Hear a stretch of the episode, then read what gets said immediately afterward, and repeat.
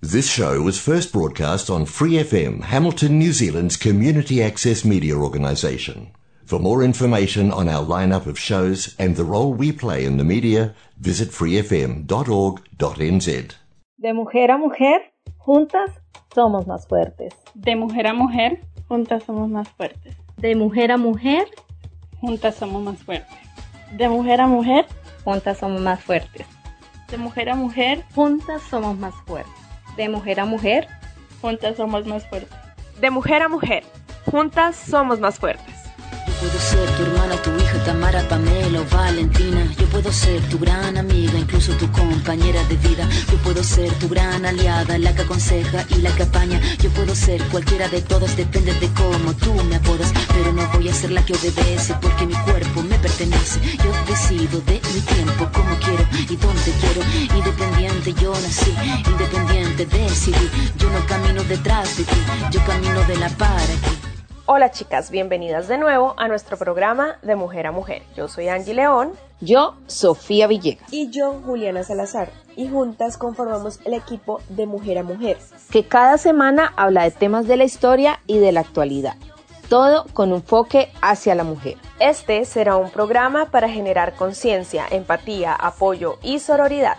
Les recordamos que nos pueden encontrar en Facebook e Instagram como arroba de mujer a mujer NZ. Así que bienvenidas y empezamos.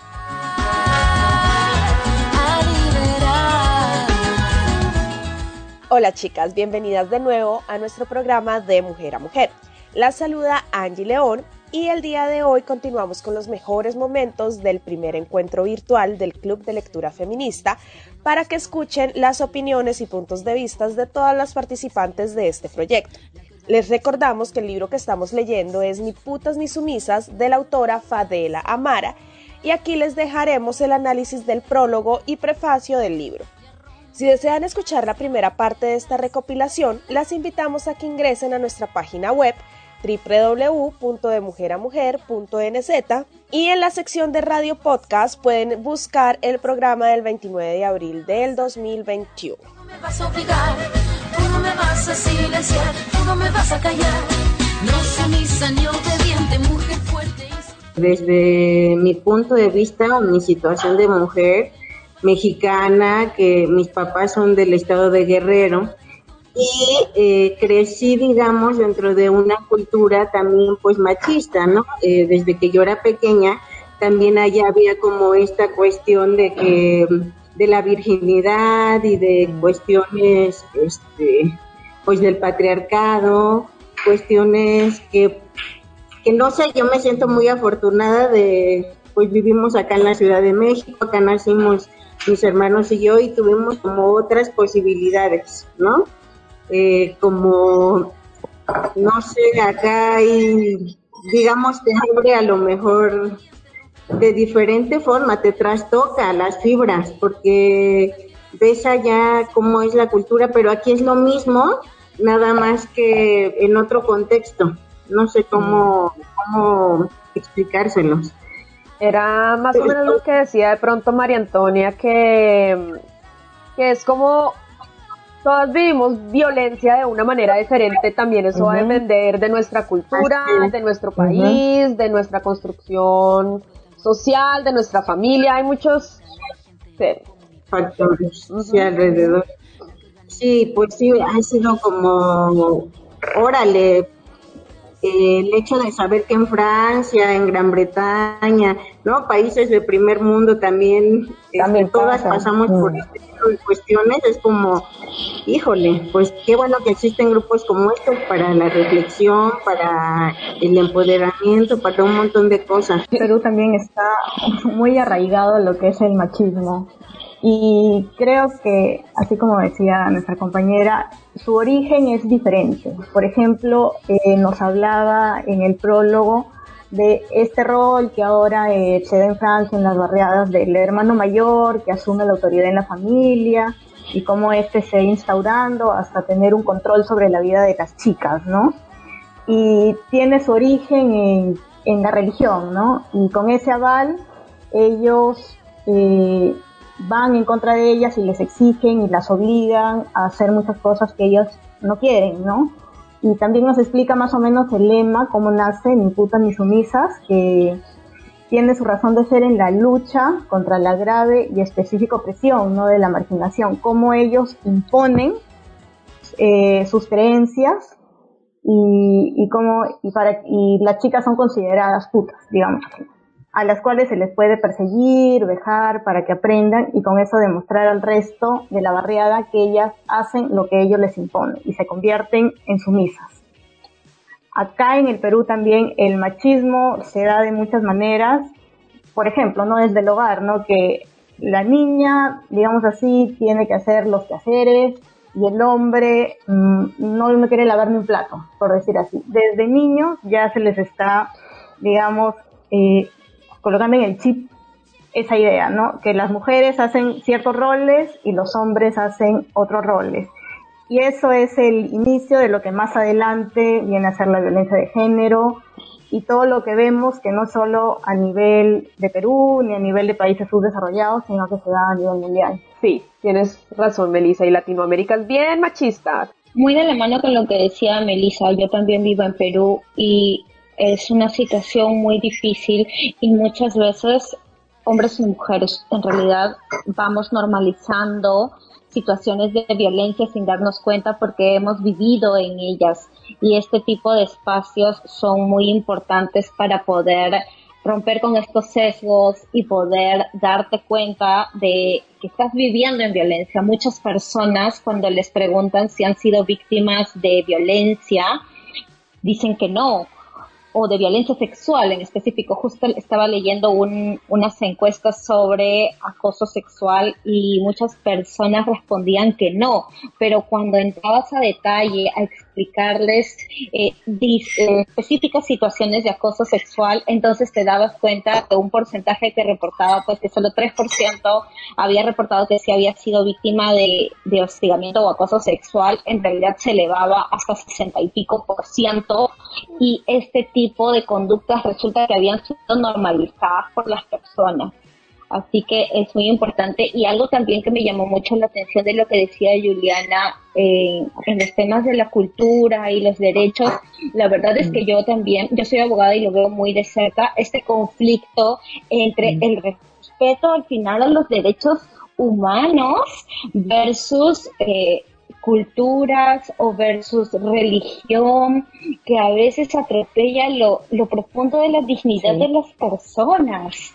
Simplemente es como que uno no lo puede, no puede concebir cómo es posible que vayas a respetar algo que transgrede la dignidad de una persona y cosifica a otra persona justificándose en una cultura ancestral o una religión como si la religión no evolucionara también desde mi perspectiva en temas de derechos humanos tienes que verlo así como personas en esencia más allá de la cultura si bien a veces en temas de, derechos pues a veces hay conflicto de derechos pero siempre cuando ves un derecho humano en riesgo, debe primar la dignidad y el derecho de las personas, el derecho humano.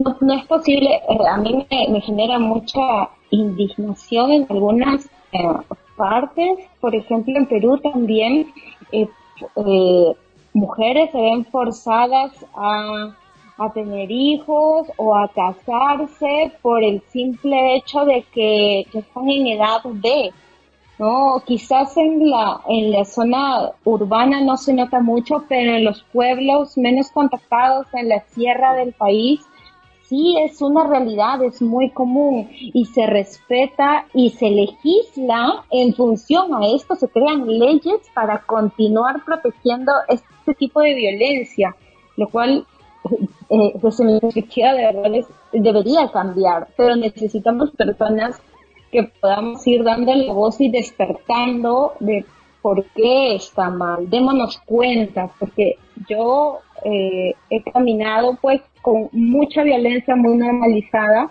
y poco a poco estos espacios pueden abrirnos los ojos.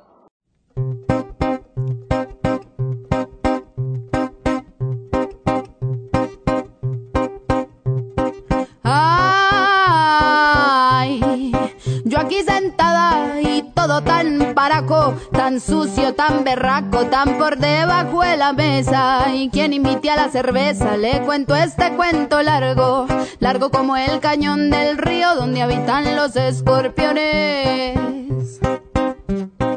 Ay, yo aquí parchada y todo tan mordido, tan desaparecido, tan por debajo de la tierra.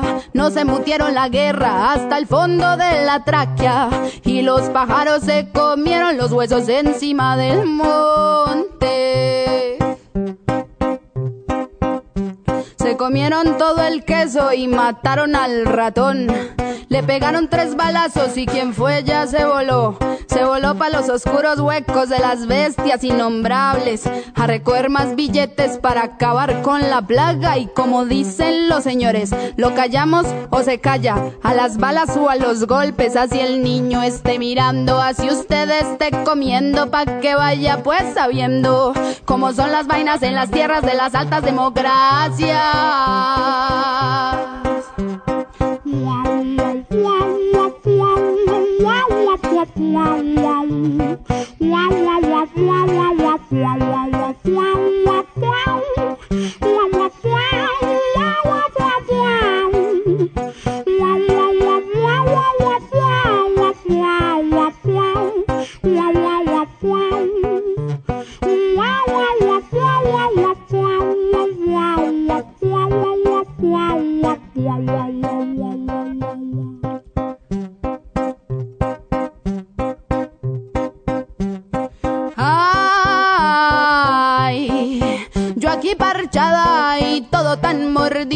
tan desaparecido, tan por debajo de la tierra. Nos embutieron la guerra hasta el fondo de la tráquea y los pájaros se comieron los huesos encima del monte. Con respecto a lo que ya he mencionado de cuando la cultura sirve como un escudo para que resulta en violaciones a los derechos humanos, claro, esto es una práctica que se debe erradicar completamente, porque yo creo que ningún tipo de cultura o de práctica inmersa en la religión o en nuestra vida cotidiana debe servir como una excusa para la violación de los derechos humanos, sobre todo de una minoría entendida, pues Juliana lo puede decir mejor que yo claramente, pero una minoría entendida sociológicamente. Pero también pienso que estos temas se deben coger con pinzas, o sea, se debe analizar el caso en concreto porque la fórmula no es igual para cualquier tipo de violación de los derechos humanos derivada de la cultura. ¿Por qué lo digo? Digamos el caso en que se prohibió el uso de burka en los espacios públicos en Francia y que además se prohibió el uso de burkini en, en las playas de Francia. Si bien es cierto que el burka es una representación total de la cultura machista islámica y de opresión contra las mujeres islámicas, también el hecho de llevar el burka hace parte de la identidad de las mujeres islámicas. El hecho de que ellas tengan que llevar esto durante toda su vida sin cuestionar si está bien o está mal, pues porque no voy a entrar a cuestionar pues ninguna práctica de otra religión, pero el hecho de que ellas hayan tenido que crecer con esto toda su vida también de alguna forma ha hecho parte de su identidad. Entonces creo que la cosa no está tanto en prohibir de parte del Estado porque que una persona o, bueno, una entidad abstracta como el Estado o el gobierno llegue y te prohíba de un día para otro mediante un decreto de obligatoria observancia como algo que has estado practicando durante toda tu vida, ya obligatoriamente tienes que erradicarlo, pues es algo completamente, o sea, podría derivar también en otro tipo de violación a los derechos humanos y a la dignidad humana que es precisamente lo que se quiere evitar. Entonces yo creo que no es tanto en este tipo de casos desde la prohibición, sino más como la educación que las mujeres islámicas que llegan a vivir a Francia entiendan como que ese elemento es un elemento propio de la cultura machista de su religión y que sea su voluntad si quieren dejarlo, si no quieren dejarlo, no, porque llegar y, y como una excusa, no sé, de oye, voy a defender tus derechos humanos, entonces tienes que quitarte esto porque te están oprimiendo. Pues eso también es algo demasiado, o sea, es un ataque completamente a la dignidad humana. Es violento. Decir, yo, exacto, es violento. Que yo debo llevar algo o no llevarlo simplemente porque me está oprimiendo, pues yo creo que el análisis debe hacer como caso por caso. Justo vi una entrevista que justo eh, tocaba en lo que María Antonia comenta. Es una, eh, una entrevista a una eh, facilitadora en los Estados Unidos, ella es musulmana y su rol es como facilitar conversación entre la comunidad musulmana y los gobiernos, y bueno, particularmente el gobierno de los Estados Unidos. Y en una entrevista eh, le preguntaron eso sobre el, el hijab y la burka, entonces ella eh, dio una opinión que a mí me abrió los ojos así como, wow, nunca lo había visto de esta manera. Y ella decía, lo que pasa es que la, la cultura occidental está tan sexualizada, ¿no? Y está, la mujer está tan cosificada que en, dentro de este contexto, una mujer que pueda mostrar su cuerpo es en una, un empoderamiento, ¿ya? ¿Por qué? Porque se le sexualiza y se le cosifica, pero una mujer que quiere ocultar su cuerpo está mal. Entonces ella le pregunta de, vuelta al entrevistador y le dice, ¿qué te dice esta práctica? ¿No? Entonces él mismo reflexiona y dice, estamos dando valor al cuerpo de la mujer. Entonces ella dice, efectivamente, estamos en una cultura en la que da valor al cuerpo de la mujer y mientras tú más lo muestras, eres más independiente, más empoderada. Y si tú lo quieres ocultar, algo está mal y tú estás oprimida, cuando eso no es, ese no es el caso, ¿no? Yo tengo amigas musulmanas que ellas orgullosamente llevan un hijab y su, y su, su vestidito, ¿no? Hasta abajo, y ellas, para ella es un símbolo de respeto hacia ellas, hacia Dios, es, es una fe. Entonces, cuando ya empezamos a tocar dentro de temas de vestimenta, o sea, igual coincido con María Antonia, ¿no? Que es una, es una violación a tus derechos de decidir cómo vestirte. Es igual un acto violento, porque nadie te puede decir cómo debes vestirte cómo, o cómo no. Y ahí hay un tema también que me parece importante y digamos que desde hace tiempo estoy como tratando de, de entenderlo un poco más y es que siempre como hay mm, por parte de las entidades, de las organizaciones que defienden los derechos humanos y también que defienden la visión de colectivos, em, hacen esto, este ejercicio desde una mirada superior. Es decir, digamos, muchas veces, si no todas, cuando hay procesos de intervención en comunidades, las personas que, que llevan el liderazgo a esto lo hacen como, ay, sí, yo vengo a ayudarte, yo te traigo, yo te ofrezco. Entonces, eso está súper mal y, y, cuando hay temas de, de, que hay prácticas que, que, vulneran derechos, que hay prácticas en las que hay sufrimiento por parte de las personas, no se, digamos que no hay una voz por parte de estas personas, sino que hay como otra persona que toma como, como, como la, el protagonismo de toda la situación, digámoslo así, y despojan a estos sujetos de cualquier capacidad de agencia, algo así. Entonces, eso también está muy mal y pasa en muchas partes. Pasa eh, cuando hay situaciones de discriminación a mujeres, cuando hay situaciones de discriminación y violencia a comunidades indígenas, afro, minorías étnicas, migrantes. Entonces, también es importante reflexionar sobre esto, o sea, sobre, bueno, yo te puedo ayudar, pero, pero, pero, pues, ¿qué opinas? ¿Qué quieres tú? cuáles son, que, o sea, y eso siempre, la mayoría de las veces se, pasa como por alto, como, ay, sí, es que yo los voy a venir a ayudar y yo te voy a, a defender porque te están vulnerando tus derechos, pero pues no, no hay como una voz por la, por, pues, de, la persona, como que no hay, no hay participación importante. Por eso es lo que dices tú, Juli, por eso es importante hacer los estudios de campo, ¿no? Y, y entrar a investigar cuáles son las necesidades y las dificultades que está pasando una población en específico. Entonces, sí. que, que tú mencionas es muy importante porque no es como lo que venimos diciendo, no es como coger y te prohíbo, te permito, te prohíbo, tú puedes, tú no puedes y no me importa ni lo que tú piensas, ni lo que tú mm. sientes, ni lo que tú, en lo que tú crees, ni nada, sino que hay que entrar como a hacer un estudio de campo, hablar directamente con la población que se quiere trabajar y a partir de ahí buscar soluciones.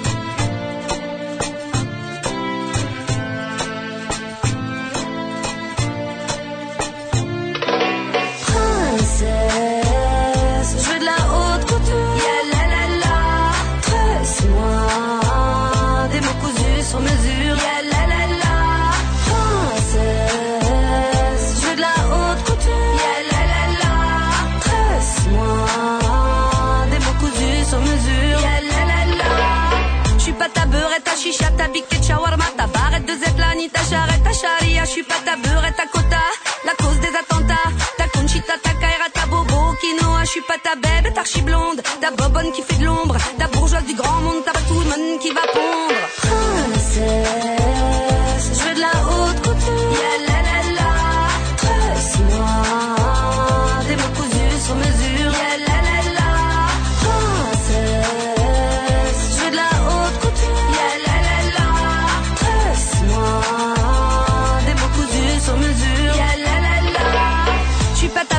Béga chouchou, ta cagole à chichi, ta canette de coca, ta causette, ta coca, non pas ton chien chaud à saucisse, ta raton 06, ta tirette de Tinder, ton plan cul, ton 4 heures. Je suis pas ta gazelle à chasser, ta donzelle à dompter, ta demoiselle à siffler, ton noiselle à boucler. Non, je suis pas ta bière à mettre au frais, ta bannière à trophée, ta frontière à tracer, ta rombière à trousser. Princesse, je veux de la haute couture.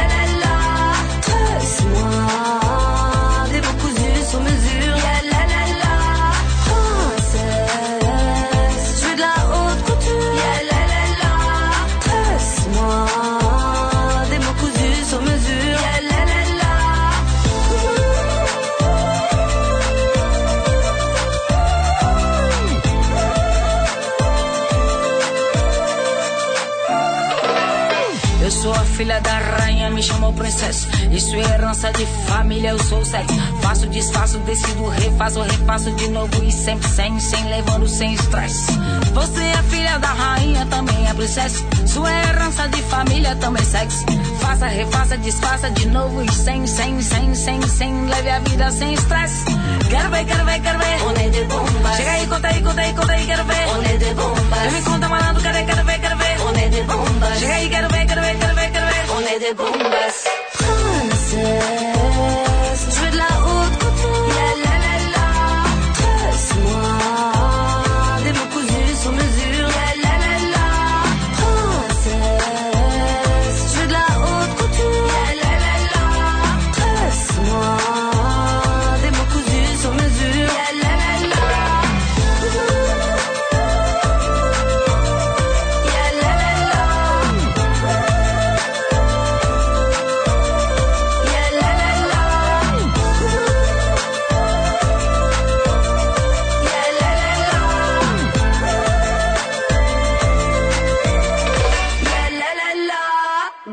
Con todo lo que ustedes comentan. Es, de verdad, como les dije, es la primera vez que estoy en un grupo feminista de lectura, es decir, y, me agrada mucho todo lo que comentan, las ideas.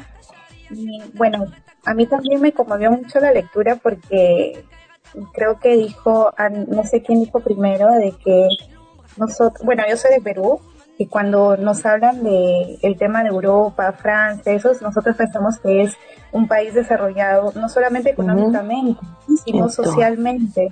Y piensa, y no creo, no creen en esas cosas de las que uno lee, y si no es por esto, eh, no nos damos cuenta, ¿no? Mm, creo que somos un poco ignorantes en, en, saber de que no solamente en nuestros países ocurren, de Latinoamérica ocurren esto, ¿no? Y de verdad que es muy conmovedor porque es demasiado fuerte eh, leer esta este tipo de cosas que pueden hacer a una mujer. Y lo que sí me gustó una parte en la que hablan de que se tiene que preparar un terreno en base a la educación y creo que sí es fundamental en educar mucho eh, sobre cómo, cómo tratar a, las, a los demás y creo que en mi caso, bueno, ¿no? Les comento, eh, creo que también va por un tema religioso o las creencias que uno tiene, ¿no? Eh, porque te meten por lo religioso de que te tienes que casar virgen o no tienes que mostrar mucho, ¿no? Entonces uno se lo, uno se lo va creyendo y crece con esas ideas, ¿no? O cambias tú con las ideas del mundo o o rechazas eso y a veces los que rechazan pues van, van en contra de los demás, ¿no? De sus ideas y de sus creencias. Eh, sí, yo, yo quería mencionar una parte de la lectura respecto a lo que Juli decía, eh, cuando se habla del discurso de libertades, ¿no? Eh, cómo el Estado debe velar por la tolerancia me refiero a, cómo vamos a respetar el otro, la cultura, de dónde viene, y por otro lado está como la obligación de mantenerlas, pero, pero hasta qué punto se mantiene si, si no se hace, como dice Juliana, el análisis de dónde viene esa cultura, ¿cierto? Hasta, hasta qué punto yo estoy, como decía, eh, no me acuerdo si era Cristi, bueno, eh, que tenía a su amiga y estaba orgullosa de, de representar su cultura, ¿cierto? Pero no sabemos de toda esa población quién está orgulloso de mostrar de dónde viene y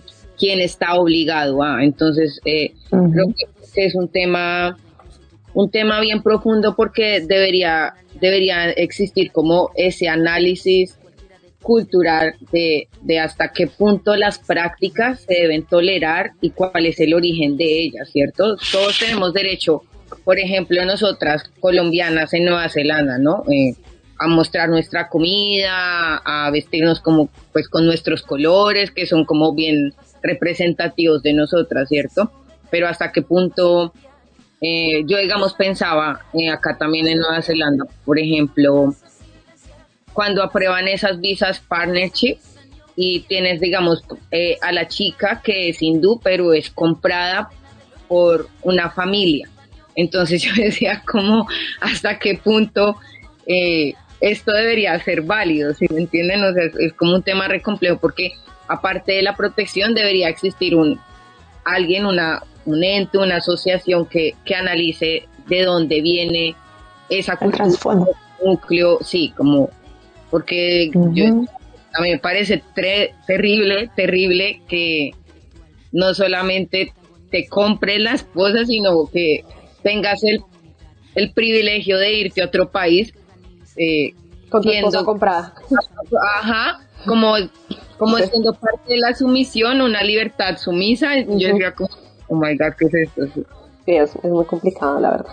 Se pone uno a mirar todo lo que hay detrás de cada cosa y uno empieza a decir, es, no lo porque, porque es porque para los estados es más fácil tener esta postura, como es una postura de conveniencia.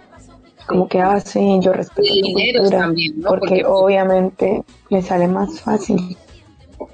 Sí. Creo que debería haber una total redefinición de la palabra cultura, ¿no? Y separar la cultura versus tradiciones, que son dos cosas eh, bastante distintas, ¿no? ¿De qué hablamos en De Mujer a Mujer?